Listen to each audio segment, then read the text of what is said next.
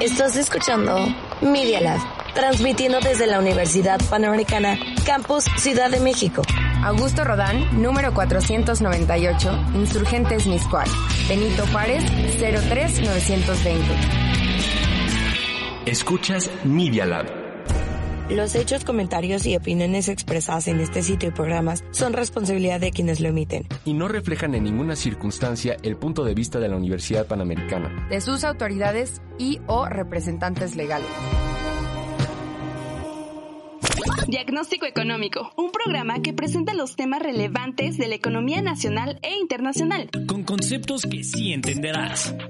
El doctor Gabriel Pérez del Peral nos trae la receta. Diagnóstico Económico.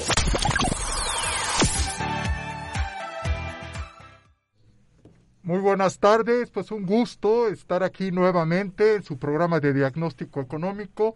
Después de dos años, después de dos años estamos regresando a la cabina de transmisión aquí en el piso 1 del edificio de Valencia de la Universidad Panamericana Campus Miscuac.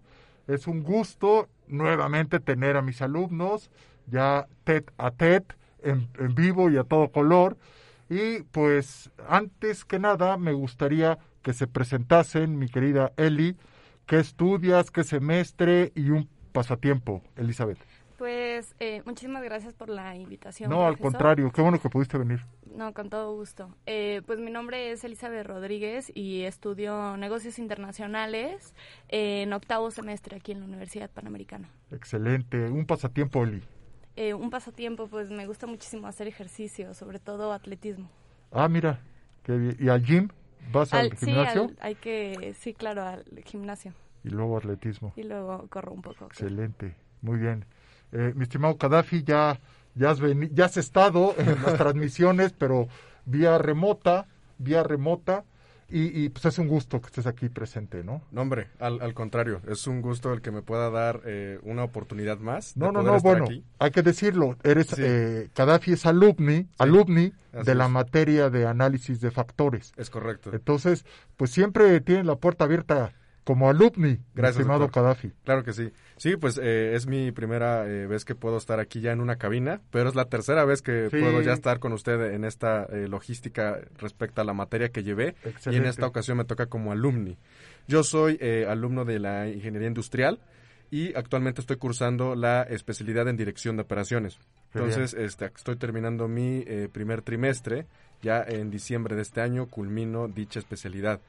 Y dentro de mis pasatiempos está sin duda este, el ciclismo y Oh. posteriormente que ya lo había eh, se lo había platicado este sin duda la música la música Padrísimo. para mí es este un pasatiempo increíble Maravilloso. ¿Algún tipo de música en especial? claro que sí es el rock el indie el jazz el blues ¿La música principalmente. clásica te gusta? por supuesto justo también el día de hoy va a haber este un concierto eh, que por primera vez se va a juntar la escuela de bellas artes de música y este la escuela de filosofía va a estar interesantes a las seis Ah, bueno. también por si están interesados Ahorita nos, nos recuerdas al, al final de- del programa, claro que sí ¿no? Si tienes los datos, la hora, Por el- supuesto. en dónde. así es Ah, bueno, pues lo si quieres lo comentamos claro al, que sí al final para que todo el auditorio claro se entere. Por Bueno, supuesto. eh, miren, hace eh, pues escaso, es- un par de horas la Reserva Federal en Estados Unidos cumplió lo que ya los mercados habían descontado, que es la subida de la tasa de interés. claro Es muy importante porque no la había subido desde el 2018 y además con esto está abriendo la puerta para subir en las siete reuniones de política monetaria que tiene este año la Reserva Federal eh, la, la tasa. Es importantísimo para la economía mundial, no se diga para México, somos los, eh, en este momento, el principal socio, después de Canadá, luego nos turnamos con China, pero tenemos un bloque económico competitivo, diseñado específicamente para competir con Europa. Por eso aceptó la primera economía de Estados Unidos firmar el, el Tratado de Libre Comercio en un principio y luego el adend- adendum del TEMEC. Entonces, ¿por qué es importante? Todos los créditos en Estados Unidos van a empezar a subir en la tasa. Si quieres comprar un auto en Estados Unidos, te va a salir más caro, un departamento, una casa. Y necesariamente México tiene que subir su tasa pero a una mayor proporción y una mayor velocidad. Eh, la tasa de interés en este momento está en 6% y le toca al Banco de México la siguiente semana, el 24 de, de marzo, su reunión de política monetaria, pues subir la tasa, no hay de otra. Hay que subir la tasa de interés, por lo menos, esta es una opinión personal, 50 puntos base, ¿no? Se dice que, que po- podría subirla a 25 puntos base y este sorprende mucho que uno de los subgobernadores del Banco de México esté diciendo que la atonía económica en la que estamos, ya todos los pronósticos están a la baja, no vamos a crecer más del 2% este año, que se debe a los aumentos en la tasa de interés del Banco de México. Es increíble que, que lo diga, ¿no? Eh, pues hay que decir su nombre, Gerardo Esquivel, Claro. que siempre está en contra de la subida de la tasa de interés. Realmente es, es, este, es de subrayar, es de llamar la atención. Eh, Gaddafi, tú eh, investigaste este tema, ¿no? Tuviste la oportunidad. ¿Por qué no nos comentas? Sí, es correcto. Justo ahorita que estaba usted mencionado sobre este tema de la, de la inflación, eh, vaya que México ha estado haciendo algunos ajustes, pero también mencionar lo que la, eh, la propia América Latina también ha estado haciendo eh, lo suyo para poder amortiguar toda esta incertidumbre que está pasando este en el plano económico, político, bélico, que podemos estar escuchando desde ya hace varias semanas atrás. Bueno, la inflación es el mayor riesgo que enfrentan las economías latinoamericanas este año, pe- pero muy cerca identificaron también a los eventos geopolíticos, como lo- ya lo decía, entre Rusia y Ucrania, como factores de alto impacto en la región. Y según los resultados de las encuestas que aplica Bank of America Securities, eh, en esta encuesta mensual correspondiente a marzo, ajustaron sus expectativas de crecimiento para México, para dejarlos, como usted ya lo mencionaba, entre el 0 y punto, eh, entre 0 y 2.5%. Ahora bien, los administradores de fondos de inversión este, consultados por la, eh, por la firma anticiparon que el choque de inflación por la crisis en Ucrania será el disparador para eh, el Banco de México. Eh, y con esto lleve la tasa a un rango de entre 7 a 7.25% eh, por ciento al terminar el año. Y por otro lado, también otro referente de Latinoamérica, que es Brasil, el 50% de la muestra anticipa que, que su economía registrará un crecimiento de entre el 0 y 0.25%, que es el mismo nivel proyectado por la misma proporción de administradores de eh, fondos consultados. Excelente, Gaddafi. Entonces, la tasa de interés en Estados Unidos, la tasa de referencia, la tasa de fondos federales, la tasa de un día, así se conoce, queda entre 0.25 y 0.50, Sí. esa tasa de interés. Y, y Eli, pues están muy preocupados por la inflación en Estados Unidos. Se tiene niveles de inflación que no se habían visto en 40 años. Hay que recordar que el Banco de México tiene eh, eh, un mandato, que es atacar la inflación. Y Estados Unidos tiene un doble mandato, atacar la inflación, pero fomentar el empleo.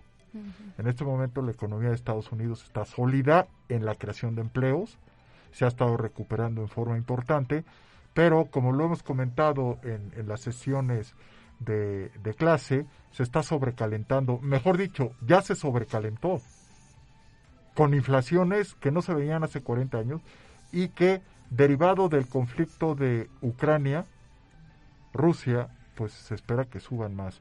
Tú investigaste, ¿no? Sobre el precio de la gasolina en, Claro, el- en así es. Estados Unidos. ¿Por qué no nos comenta, eh, comentas lo que investigaste, Eli, por favor? Bueno, un poquito, eh, la gasolina en, en Estados Unidos ya ha alcanzado récord históricos, ¿no? Un poquito de lo que se ha visto igual en otros sectores, este, justo por este conflicto que se está viviendo en, en Rusia y, y en Ucrania. Y pues bueno, ahorita eh, el, el pasado martes alcanzó justo el récord absoluto con un valor medio de 4.173 dólares el galón, algo la verdad antes nunca he vis- visto y bueno, se esperan todavía más, in- más incrementos porque pues se está alargando todavía más la situación. No se ve una, un, un arreglo diplomático pro- este, próximo. Sí, no, son, no son cuatro mil dólares. Chécalo. Estamos hablando de un galón que es cerca de 5 litros, ¿no? Y eh, no son cuatro mil dólares un, un galón, ¿no? Hay que checarlo. Está más barata la gasolina en Estados Unidos, está subiendo Es correcto. y están preocupados. y eh, México la tiene este abajo en este momento, ¿no? La premium anda cerca de 20, ¿qué? 24, Creo que sí. ha estado en 26. Hubo una gasolinera que lo puso a 30. 31. Sí, exacto. en algunos estados se ha visto que ha llegado hasta, hasta 30 Exactamente. pesos. Y están estimulando al precio de la gasolina para suavizarlo y no impacte. Pero perdón, te interrumpí. Eh, luego ahorita checamos el, el precio exacto al día de hoy de la gasolina, que sí ha estado subiendo, que es una angustia en los consumidores de Estados Unidos, por supuesto, Eli. Y, eh, perdón, te interrumpí. Adelante. Sí, no, nada. Eh, bueno, en lo que reviso el dato nada más es eh, un incremento que no se ha visto en 14 años. Entonces, pues bueno, Interesante. Es, está- es preocupante en, en, ese, en ese aspecto. Y pues bueno, sobre todo porque pues se, ha- se han detenido las importaciones y exportaciones de, de Rusia. Entonces, no solo en, en ese aspecto, también eh, en otra nota el precio del maíz y el trigo también se han incrementado igual eh, por este conflicto en, en Ucrania y pues bueno así se puede ver este esta situación en muchos otros sectores Sí, sí, sí. Entonces, el precio de los energéticos y el precio de los alimentos presionando al nivel de inflación a nivel mundial. A nivel mundial. ¿Ok? Entonces, eh, claro, Estados Unidos, los eh, clientes consumidores, los clientes consumidores de, de gasolina en la frontera, se están pasando a México Sí. a cargar sus tanques. Entonces, fíjense, el gobierno de México está subsidiando a los clientes eh, de la frontera sur de Estados Unidos. Y eso era al revés. Antes era al revés. Eh, se surtían demasiado eh, en Estados Unidos porque la gasolina era más barata allá que, aquí. Lo cual ahorita estamos viendo este el cambio irónico ¿no? y sorprendente. Jamás pensé que, que en México la gasolina fuera más barata que en Estados Unidos. Sí, sí, sí. Y, fíjense, ustedes también han estado investigando sobre eso. Eh, el 4 de marzo se publicó en el diario oficial eh, que el gobierno mexicano va y ya está implementando un estímulo complementario a las gasolinas. ¿Tú pudiste ver el, el, eh, este comunicado, mi estimada Eli? este sí vi un poquito de hecho ya sé o sea del, del 100% si no mal recuerdo fue el, el estímulo Ajá, exacto. Es muy importante. Es, es con el IEPS, o sea, sacrificar recaudación del impuesto especial sobre producción y servicios, 100%. O sea, van a bajar la recaudación del impuesto, pero además, por cada litro de la gasolina verde y del diésel, va a haber un, este, un estímulo complementario. 80 centavos va a gastar más el gobierno por cada litro de la gasolina verde, como se conoce coloquialmente, y 67 centavos por cada litro de diésel que se consuma. Entonces, pues es una presión muy fuerte a las finanzas públicas, es una presión muy fuerte al gasto público y acuérdense que lo hemos comentado en varias ocasiones. No hay de otra. El gobierno para fondear su gasto público o se endeuda o recauda. No hay de otra. Entonces, se espera, ¿no? Se espera, y es una opinión personal, que este año aumente el- la velocidad de endeudamiento del gobierno mexicano para poder soportar, para poder suavizar el incremento en, en el precio de las gasolinas. Entonces, sí, sí, realmente está complicado. Me da mucho gusto, se está incorporando con nosotros Carlos. tal? Buenas tardes. Carlos Vázquez. Eh, mi estimado Carlos, antes de irnos al corte que nos está pidiendo nuestro productor, Claro. ¿por qué no te presentas, qué estudias, qué semestre y un pasatiempo, estimado Carlos? Por supuesto.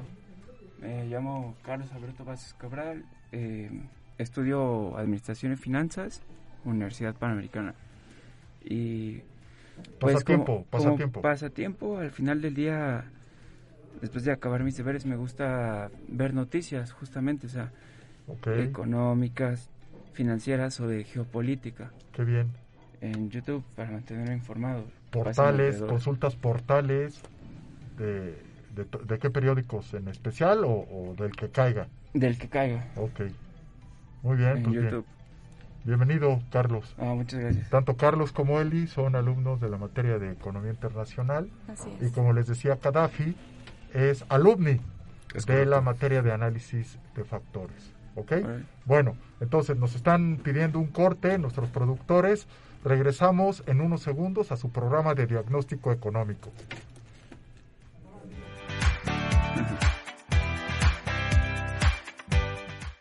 No te vayas. En solo unos minutos regresamos con el diagnóstico de la semana.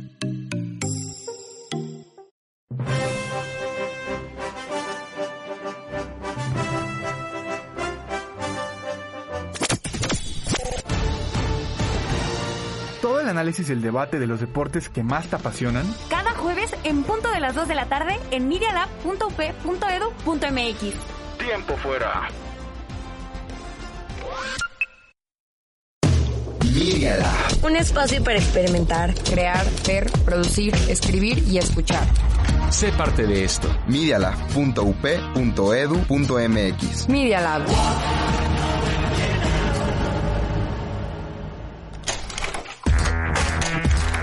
La Universidad Panamericana tiene un laboratorio de medios que se llama Media Lab. Media Lab. Experimenta.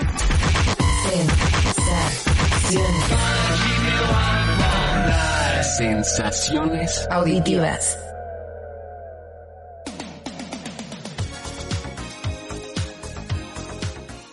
Escucha sin contexto, todos los lunes de 10 a 11 de la mañana. Hazle como Minecraft y no te pierdas de esta joya de programa.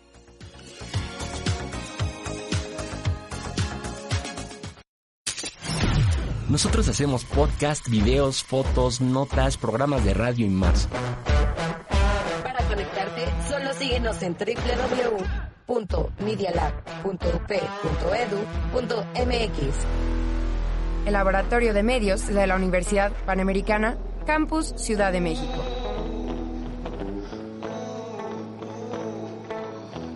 Media Lab. Media Lab. Un espacio para experimentar, Crear, ver, producir, escribir y escuchar. Sé parte de esto. medialab.up.edu.mx Media Lab. Nosotros estamos desarrollando ideas. ¿Y tú? Escucha Media Lab. Mi Día. Lab. Experiencias auditivas. y visuales. Continuamos con su consulta. Diagnóstico económico. Signos vitales.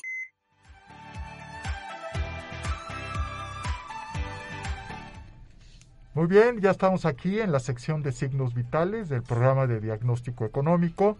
Y bueno, Carlos, eh, hemos comentado también en clase que pues, es una verdadera bomba atómica la que están enviando los aliados de la OTAN encabeza- encabezados por Estados Unidos, por Canadá y Europa eh, en, en cuanto a las medidas económicas, lo punitivo de las medidas económico-financieras, ¿no?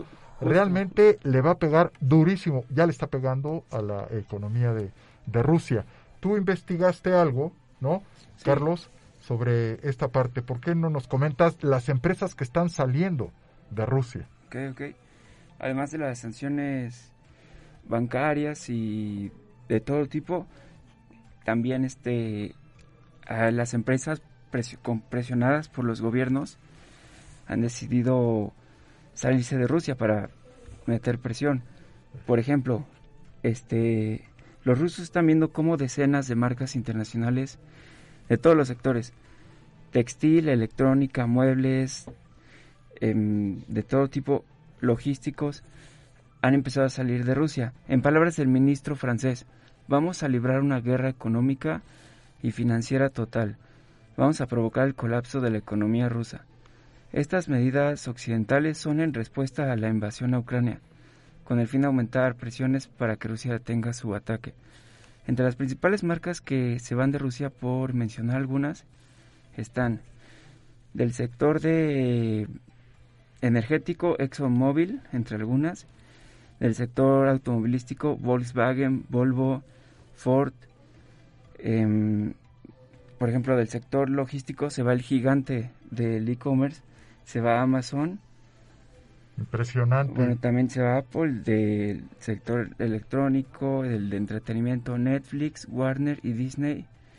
Y se van los gigantes del capitalismo, que son McDonald's, Coca-Cola y Starbucks. Ajá. Además de Nestlé. Llamó mucho la atención que el fin de semana anterior las filas, las colas en todo en todo Rusia para comprarse hamburguesas, ¿no? Entonces, pues la gente está pagando, la gente va a seguir pagando en, en Rusia este eh, despropósito del déspota de Putin, ¿no? Sí. Terrible, eh, hizo mal su cálculo, él pensaba que iba a tomar la ciudad de Kiev en una o dos semanas, no la ha podido tomar, ha, ha- enfrentado una recia defensa por parte de los ucranianos.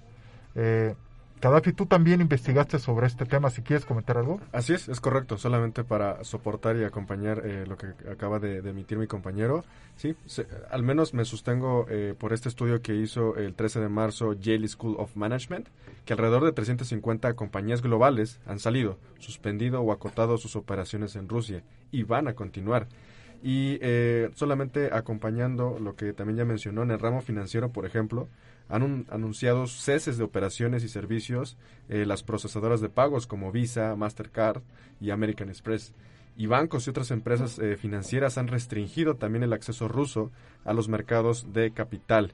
Y ya lo, en la cuestión de, de México concierne, este, eh, la famosa empresa Bimbo, también en este caso solamente reporta simples mermas, pero van a continuar este, sus actividades sin restricciones al momento.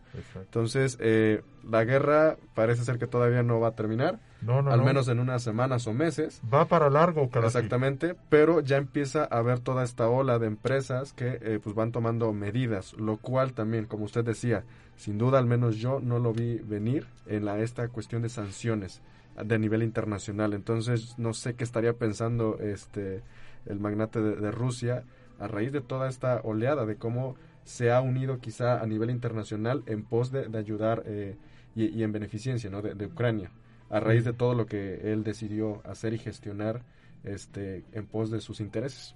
Sí, sí, sí, efectivamente, Gaddafi. Eh, pues miren, fue icónico el presidente de Ucrania que hace unas horas habló ante el Capitolio, ¿no? Ante los legisladores de los dos partidos, demócratas y republicanos de Estados Unidos. Fue una este, videollamada, por supuesto. Estaban todos y les le pidió a Estados Unidos, le pidió al presidente Biden apoyo en el espacio aéreo. Le pidió aviones para eh, combatir a los, a los aviones que están bombardeando a las ciudades de Ucrania. Claro. ¿no? Llama mucho la atención que muchos legisladores empezaron a llorar en Estados Unidos porque empezó a describir, empezó a pasar eh, videos de cómo estaban las ciudades, cómo están quedando, y es todos los días. Les recordó a los americanos, acuérdense de Pearl Harbor y acuérdense del 11 de septiembre del 2001 con las Torres Gemelas. Nosotros estamos viviéndolo todos los días. Están matando civiles. eh, el, el- el déspota de Putin está bombardeando a la población civil, eh, edificios de departamentos, etcétera, etcétera. Ya anunció el presidente Biden que la siguiente semana va a Europa a tener una reunión de emergencia con la NATO, con la OTAN, y eh, para ver de, de qué forma profundizan eh, el apoyo a Ucrania. Mientras tanto, los organismos financieros internacionales, ELI, han estado eh, haciendo una serie de pronósticos, concretamente sobre un posible default de, de Rusia. Tú investigaste algo, ¿no? Sobre eso. Sí, así es. Bueno, eh, de hecho, Moscú actualmente pues debe pagar 107 millones de dólares en cupones de dos bonos el 16 de marzo, o sea, el día de hoy. Entonces, en los días próximos se va a ver eh, lo que va a pasar, pero pues Perdón, Eli, si quieres repetir cuánto tiene que pagar el día de hoy. eh, 107 millones de dólares en cupones de dos bonos. El- para el día de hoy. Terrible. Y pues bueno, esto no se ve cercano, se, eh, parece que están cerca del impago Rusia y Bielorrusia debido a las sanciones que le han estado imponiendo Estados Unidos y bueno, los, los aliados, pero pues bueno, eh, todavía no se clasifica como impago, pero es lo que se pronostica, ¿no? Y pues bueno, de hecho esto no, no se ha visto desde 1917, entonces de hecho hay un gran riesgo de que Rusia deje de pagar 40 millones de dólares en bonos externos. No, bueno, no, bueno. Entonces, eh, la exposición de los bancos europeos, ¿no? Que han comprado esos bonos es, es, muy alta. Sí. Es muy alta. Tú este, te metiste esa parte, ¿no? De los bonos de, de los bancos, Sí, también, es correcto. los bancos eh, eh, europeos eh, pues están con una fuerte exposición al riesgo por lo que comenta Eli. Así es. ¿No? Sí, eh, en este caso un importante banco suizo dijo que tenía una exposición eh, bruta en Rusia de al menos mil millones de dólares a fines de 2021. Es el, el, más reciente banco europeo en revelar el tamaño de las posibles pérdidas por las sanciones occidentales que excluyen a Moscú del sistema financiero mundial. Posteriormente, también bancos italianos y franceses eh, también eh, han revelado miles de millones de euros eh, en riesgo en Rusia. Y es un escenario bastante extremo. los bancos podrían perderlo todo si Moscú incauta los activos y las sanciones hacen que las acciones relacionadas con Rusia pierdan todo su valor. Las empresas occidentales eh, se han eh, retirado en masa de Rusia luego de que Estados Unidos y la Unión Europea y Gran Bretaña impusieran sanciones destinadas a frenar el acceso de Moscú a la financiación en respuesta a su invasión en Ucrania. Entonces, eh, también por ahí complementando un pronóstico que también hace interesante el programa de la ONU, pues Ucrania. Ucrania se está viendo severamente bombardeado financieramente y este posteriormente lo platicaremos, pero el escenario geopolítico, eh, económico mundial va a traer este movimientos eh, bastante catastróficos, creo yo, que nunca antes vistos. Sí, no, bueno, es, es un desastre lo que se está viviendo en Ucrania y va para largo y el impacto a nivel global también va a ser un desastre. Bien lo comentaba Eli hace un momento, el incremento en los precios de el principal sector para impulsar el desarrollo, que es el sector energético, va a seguir subiendo el precio de los energéticos y de los alimentos, Eli. Sí, así es. Y están en conjunto presionando la inflación en todo el mundo, incluyendo México. Y, la balanza de pagos, la parte del comercio internacional, pues está viendo afectada, Carlos, ¿no? Eh, concretamente a nivel global el mercado de flores, ¿no? Es muy importante, ¿no? Los principales exportadores son Colombia, eh, eh, los Países Bajos, en donde destaca el clúster de las flores en Holanda. Gracias a las sinergias, gracias a que se han conglomerado los productores de flores, pues es una potencia en las exportaciones de las mismas. ¿No? Carlos, tú investigaste en mercado de flores de, Colombia. Justo. A ver, está muy interesante esto que, investigaste. justamente, o sea, estas sanciones no solamente están afectando a Rusia, sino a los países que comercian con Rusia. Por ejemplo, en Colombia, eh, Iván Duque señaló la semana pasada que el gobierno colombiano tiene responsabilidad de acompañar todas las decisiones y sanciones que impongan los organismos como la ONU. Em, por esta razón, están buscando sustituir algunas importaciones que puedan ir de Rusia o también encontrar nuevos mercados con Rusia, eh, sin contradecir las sanciones. Em, pero sí, se le cerró un mercado importante a Colombia que es, es las flores. Eh, todavía ni siquiera pudieron cobrar los envíos. Terrible del último pedido por el Día de la Mujer. Eh, todavía no pudieron cobrar ese envío. El 8 de marzo. Porque se suspendió el sistema SWIFT. Entonces ni siquiera pudieron cobrar el último envío. Finalmente se reportó que los expertos creen que esta búsqueda de nuevos clientes por parte de empresas colombianas hundirá el precio de las flores en Norteamérica y en Asia. Em, eh, en palabras de en palabras de Iván Duque, nosotros estamos con todo el espíritu de acompañar las sanciones y todas las decisiones que en el ámbito del multi multilateralismo se adopten, entre otras cosas porque se están restringiendo las cuentas bancarias, el uso de espacio aéreo y también vendrán otras sanciones comerciales de otros países. Definitivamente. Definitivamente. Entonces, también, por, también por eso creo que se están implementando sanciones pero con todo, o sea, devastadoras y caóticas para Rusia, porque también están afectando la situación a los países. Quieren que Rusia, Rusia se rinda pronto para detener las sanciones y es que la economía de todo el mundo se recupere, no solo la de Rusia. La idea es pegarle al nefasto de Putin, o sea, que la gente empiece a, a bajar en sus niveles de bienestar. Esa es la idea, ¿eh? Por eso tan punitivas las medidas económico-financieras. O que le hagan un golpe de Estado, le armen un golpe de Estado y lo derroquen, ¿no? Pero aquí está sucediendo una cosa muy peculiar. Eh, los principales generales del ejército ruso están llamados a que vayan al frente. Ya han matado a dos mm. de los principales generales rusos del ejército.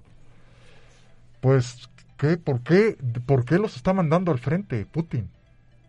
al, al, grupo que comanda a este, al ejército ruso. ¿Está viendo algo de este tipo? ¿No?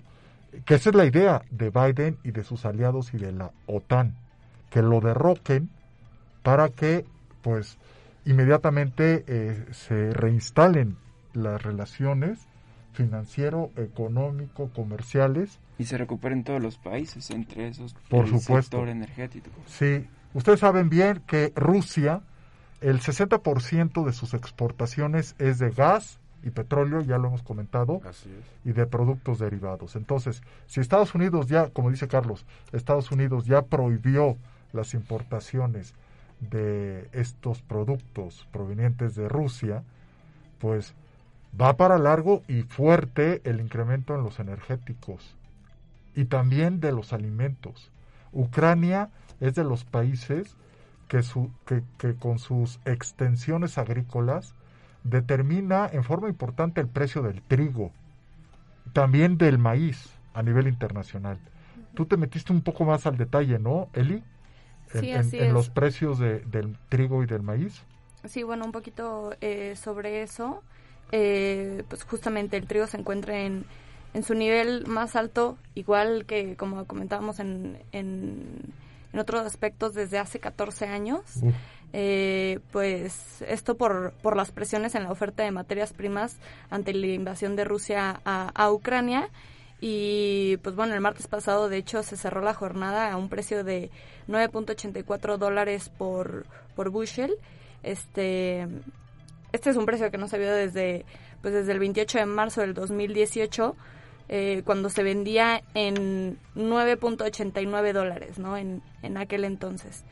Y pues bueno, justo el, el día siguiente a eso, pues ganó 6.03% en el Chicago Mercantile Exchange, CME.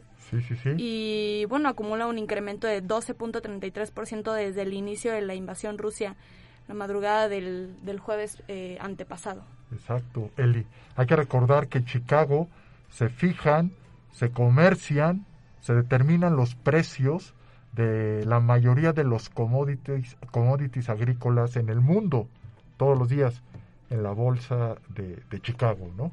El trigo, el maíz, avena, ¿no? Por otro lado, bueno, el maíz, este, igual el martes pasado se se estaba vendiendo en 7.25 dólares por bushel, igual en el CME, eh, con un alza de 4.05%, eh, pues igual alcanzando su precio más alto desde mayo del 2021. Interesante, qué interesante, efectivamente. Eh, Gaddafi, pues eh, son cifras oficiales del año pasado, tú te, metiste al grado de endeudamiento de las familias mexicanas sí, y qué, han estado haciendo, ¿no? Sí. ¿no? La gente, miren, cuando vean que la gente está utilizando la tarjeta de crédito, no la de débito, la de crédito para ir al súper, para comprar los víveres de cada semana, es que ya está preocupante la situación, ¿no? La de débito no hay problema, porque está directamente asociada a una cuenta. Pero cuando están utilizando la de crédito para comprar el súper, entonces hay serios problemas. Eh, tú investigaste esta parte del endeudamiento de las familias, Gaddafi. Claro, sí, así es. Y, y, fíjese que a pesar de que este pronóstico es del año pasado, pero me remonto a aquellos inicios de la pandemia en donde se empezaba a platicar ya en las noticias este, y en los pronósticos de economistas, en donde iba a haber una fuerte, eh, un fuerte endeudamiento, tanto en México y en demás países, y pues el escenario ya lo tenemos, dos años después justamente. Entonces, los mexicanos pidieron préstamos durante 2021 eh, las principales razones por las que contrajeron estas deudas fueron para liquidar más deudas pendientes, teniendo como porcentaje 38.94%. Posteriormente, necesidades del hogar, que representan el 18.98%. Y el emprender negocios eh, son otros de los motivos que incentivaron los préstamos, teniendo un 18.87%. Entonces, la pandemia ha provocado un incremento en las solicitudes de créditos de los mexicanos. De acuerdo con cifras, casi 4 de cada 10 préstamos se dirigieron a la conciliación de otras deudas pendientes. Entonces, este, sin duda, ya estamos en el panorama que hace dos años se pronosticaba que estaríamos, pues bueno, ya eh, a dos años de la pandemia ya nos encontramos aquí. Terrible. Bueno, es el desastre que habíamos estado platicando. Nos están pidiendo un corte de estación, nuestros productores. Regresamos contigo, Carlos, sobre la producción de neón para los microchips. Eh, no se vayan, regresamos en unos segundos.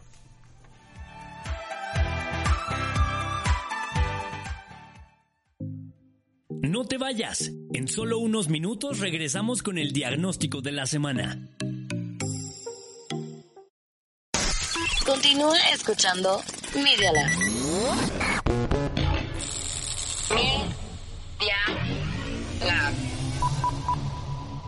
Más allá de donde uno preferiría ir en un callejón oscuro. Por esa cueva oscura a la mitad del bosque. Por ese closet en la habitación vacía de tu casa enamorada de ese extraño vecino tuyo y desde el fondo de una alcantarilla te traemos 12 historias espeluznantes de gente común y corriente.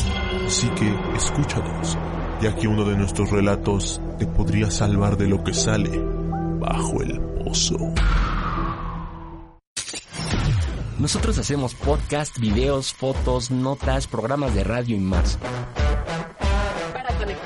Solo síguenos en www.medialab.up.edu.mx. El Laboratorio de Medios de la Universidad Panamericana, Campus Ciudad de México.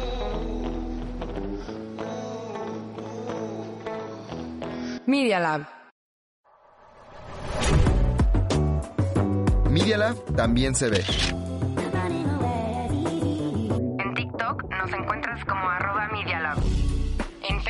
puedes seguirnos en arroba MediaLabUPMX. Media Las finanzas no tienen por qué ser aburridas y sin sentido. Con Aureo el podcast podrás entenderlas mejor junto con invitados expertos en el tema, quienes te darán su perspectiva sobre el mundo bursátil. No le temas a las finanzas y dale play a Aureo en Spotify y Apple Podcast.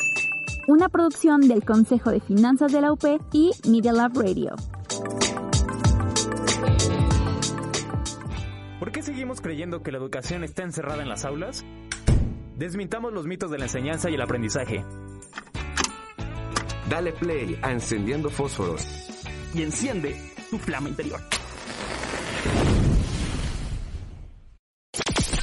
Continuamos con su consulta. Diagnóstico económico. Radiografía económica. Muy bien, estamos de regreso aquí en la sección de radiografía económica de su programa de diagnóstico económico.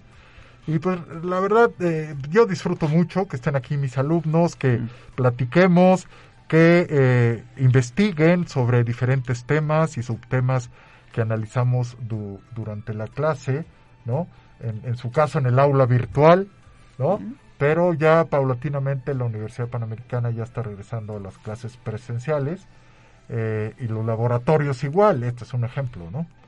Eh, dentro de las disrupciones de las cadenas de suministro, Carlos, a nivel mundial, pues destaca mucho desde la pandemia que ya hacía antecedente Gaddafi en el 2020, que empezó a haber disrupción en la producción de microprocesadores, de chips, que tiene un impacto directo en 259 industrias a nivel mundial, ¿no?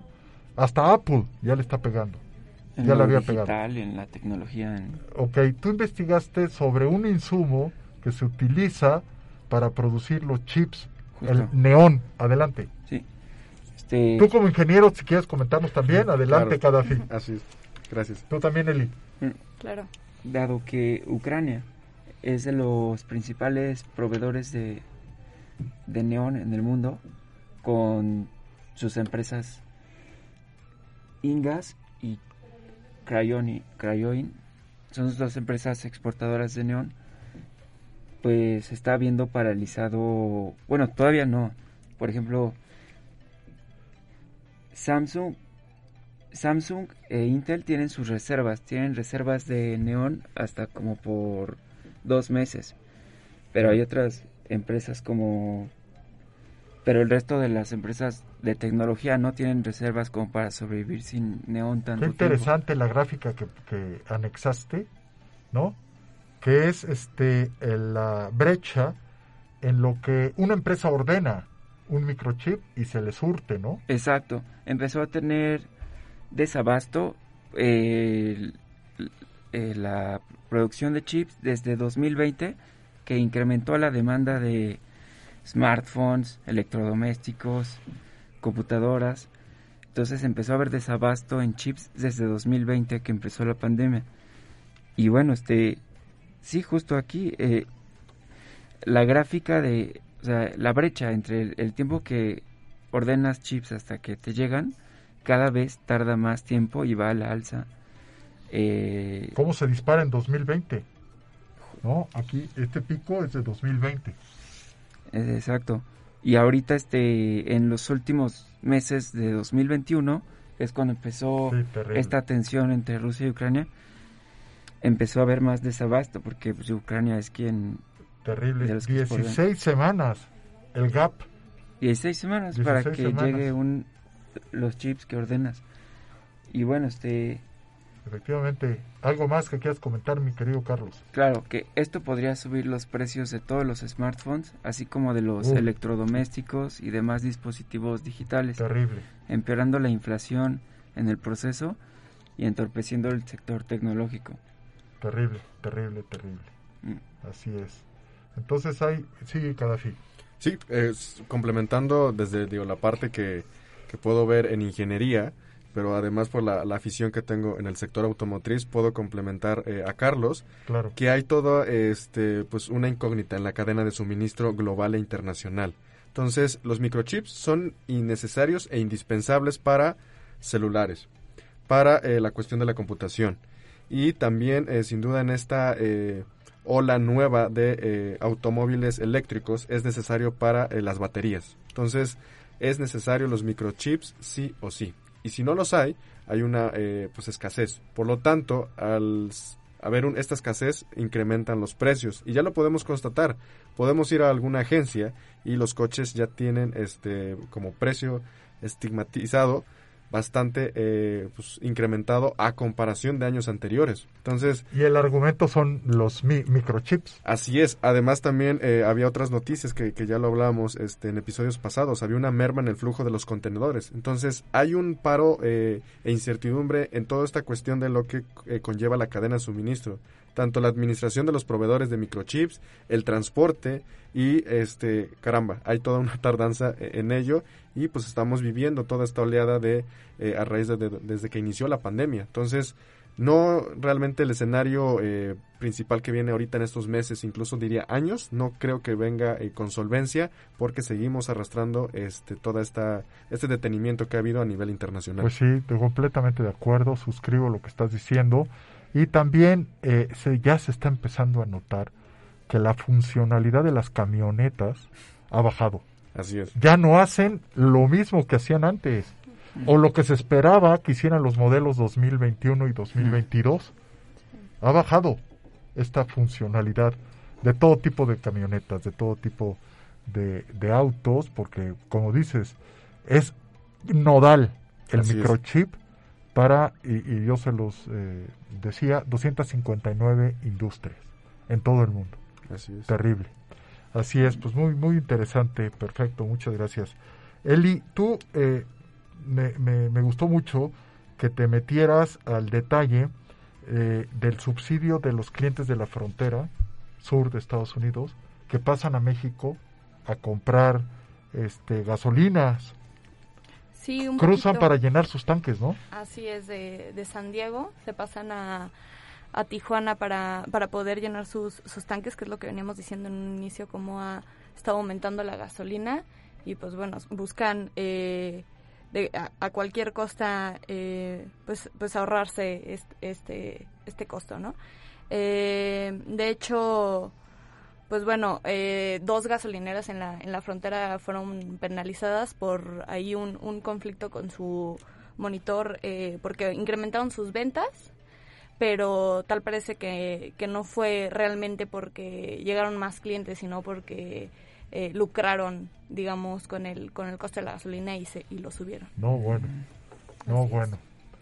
Pues así está. Es, es este estímulo, podemos decir, el estímulo que está implementando el gobierno mexicano a las gasolinas, como ya lo habían dicho ustedes, tiene dos dimensiones. Por un lado, sacrificar la recaudación del IEPS y por el otro lado, los estímulos complementarios.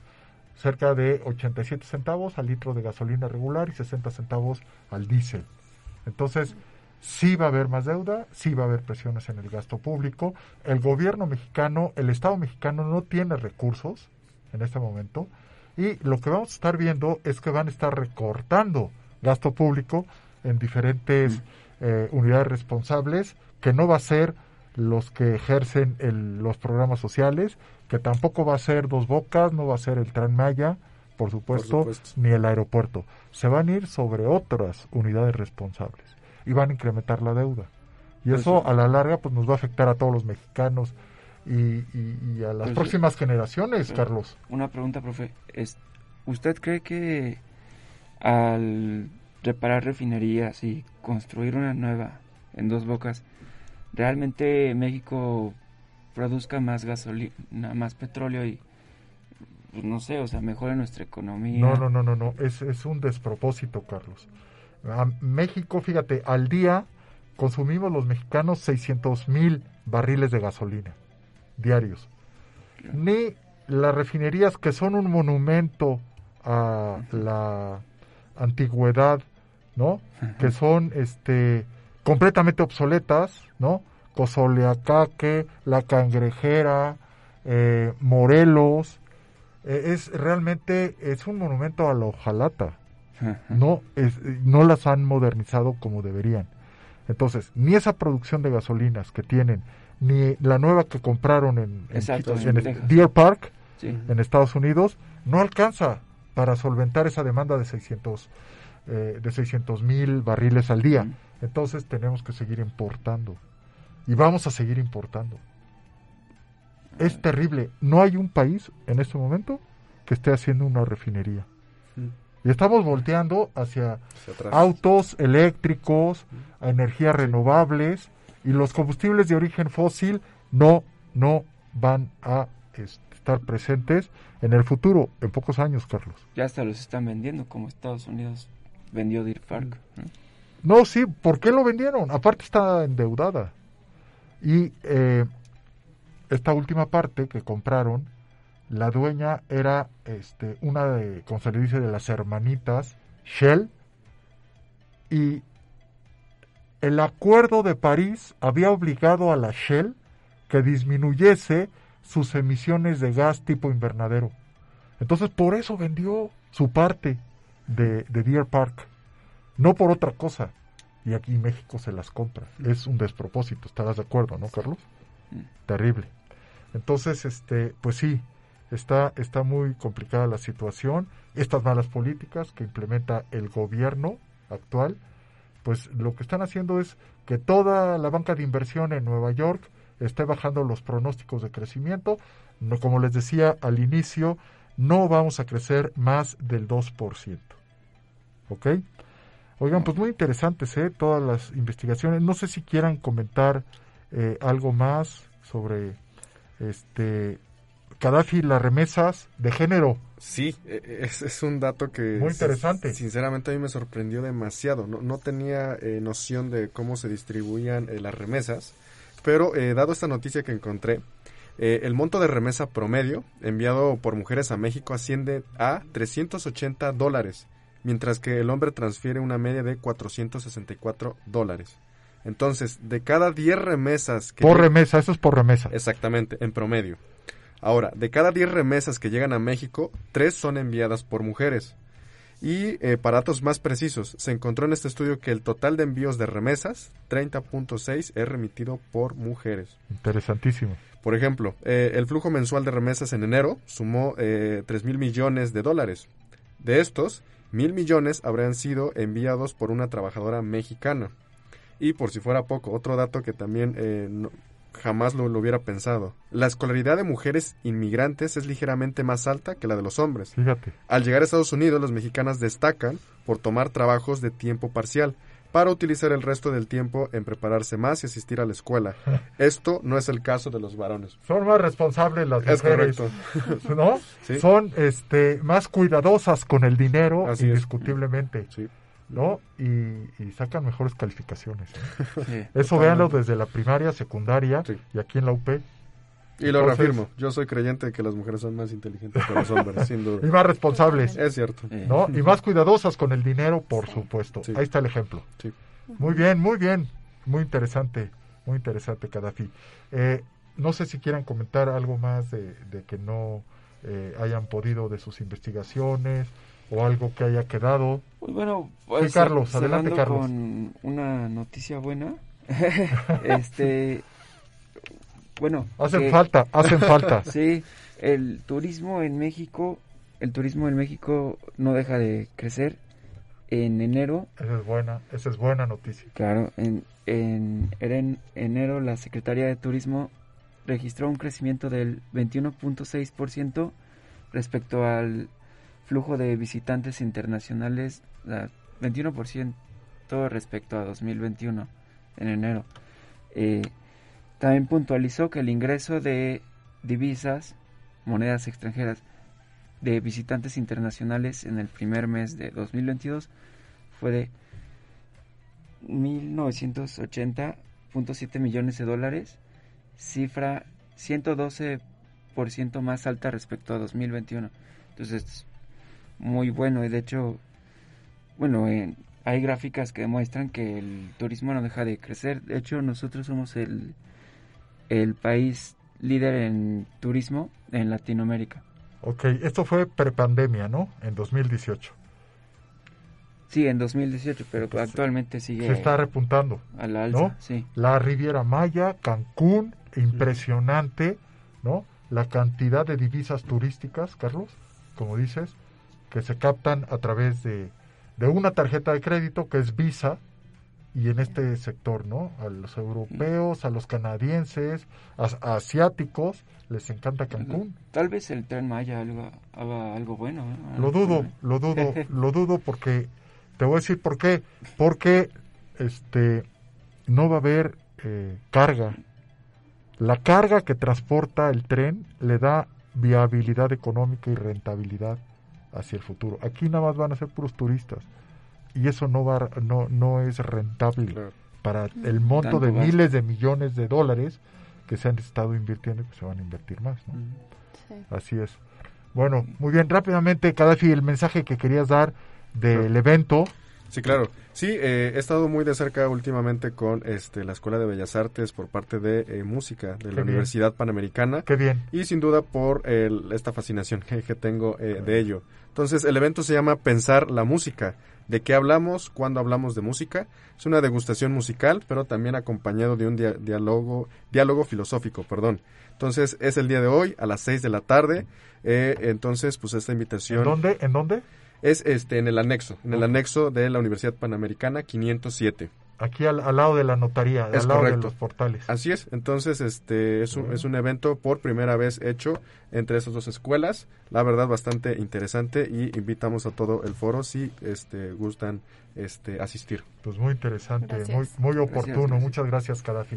Y bueno, pues ya llegamos al final del programa del episodio número 6, ya de la temporada 15 del, del programa. Y pues yo los espero el próximo miércoles. Vamos a ver si, si podemos hacer el programa en la cafetería como nos prometió nuestro, como nos prometieron nuestros productores el próximo miércoles. Y que tengan un excelente fin de semana. Los espero el próximo miércoles a las 14 horas. Gracias. Muy buena tarde. Gracias. Buena tarde.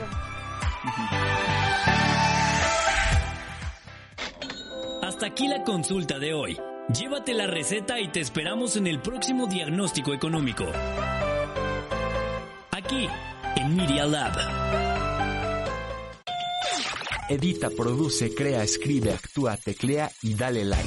Media Lab, el laboratorio de medios que te conecta al mundo. Medialab.up.edu.mx